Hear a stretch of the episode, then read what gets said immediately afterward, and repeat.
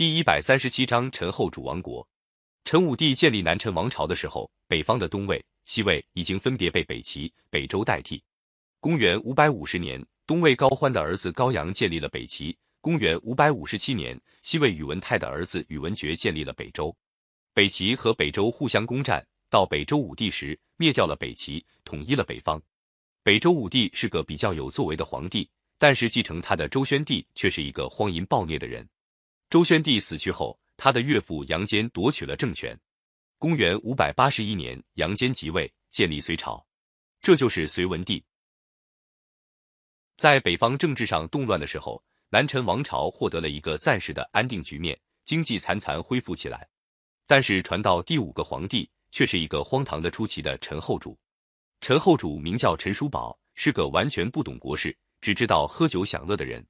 他大兴土木。造起了三座豪华的楼阁，让他的宠妃们住在里面。他手下的宰相江总、尚书孔范等都是一伙腐朽的文人。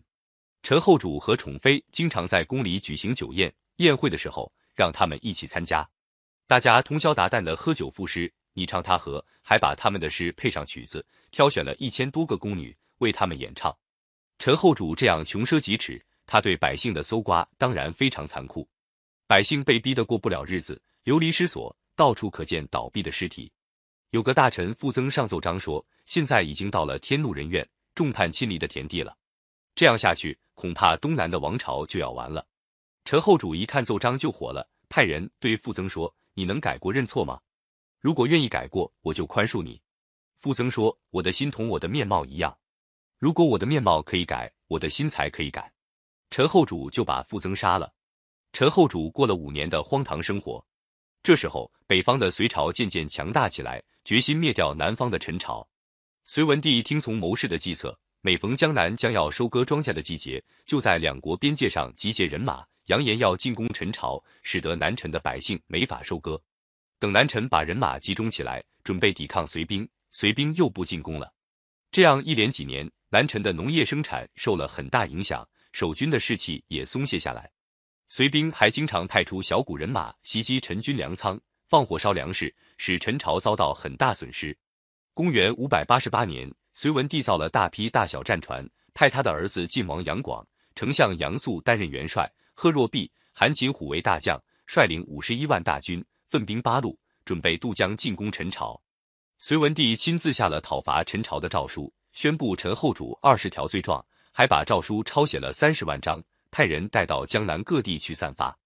陈朝的百姓本来恨透陈后主，看到了隋文帝的诏书，人心更加动摇起来。杨素率领的水军从永安出发，乘几千艘黄龙大船，沿着长江东下，满江都市旌旗，战士的盔甲在阳光下闪闪发光。南陈的江防守兵看了，都吓得呆了，哪里还有抵抗的勇气？其他几路隋军也都顺利的开到江边。北路的贺若弼的人马到了京口。韩擒虎的人马到了姑熟，江边陈军守将告急的警报接连不断的送到健康。陈后主正跟宠妃、文人们醉得七颠八倒，他收到警报，连拆都没有拆，就往床下一丢了事。后来警报越来越紧了，有的大臣一再请求商议抵抗隋兵的事，陈后主才召集大臣商议。陈后主说：“东南是个福地，从前北齐来攻过三次，北周也来了两次，都失败了。”这次隋兵来，还不是一样来送死，没有什么可怕的。他的宠臣孔范也附和看说：“陛下说的对，我们有长江天险，隋兵又不长翅膀，难道能飞得过来？这一定是守江的官员想贪功，故意造出这个假情报来。大家你一言我一语，根本不把隋兵进攻当做一回事，笑话了一阵，又照样叫歌女奏乐，喝起酒来。公元五百八十九年正月，贺若弼的人马从广陵渡江，攻克京口。韩擒虎的人马从横江渡江到采石，两路随军逼近建康。到了这个火烧眉毛的时候，陈后主才有些惊醒过来。城里的陈军还有十几万人，但是陈后主手下的宠臣江总、孔范一伙都不懂得怎么指挥。陈后主急得哭哭啼啼，手足无措。随军顺利的攻进建康城，陈军将士被俘的被俘，投降的投降。随军打进皇宫，到处找不到陈后主。后来捉住了几个太监，才知道陈后主逃到后殿投井了。随军兵士找到后殿，果然有一口井。往下一望是个枯井，隐约看到井里有人，就高声呼喊。井里没人答应，兵士们威吓着叫喊说：“再不回答，我们要扔石头了。”说着，真的拿起一块大石头放在井口，装出要扔的样子。井里的陈后主吓得尖叫了起来。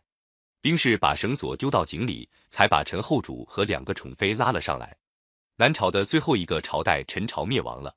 中国自从公元三百一十六年西晋灭亡起，经过二百七十多年的分裂局面，重新获得了统一。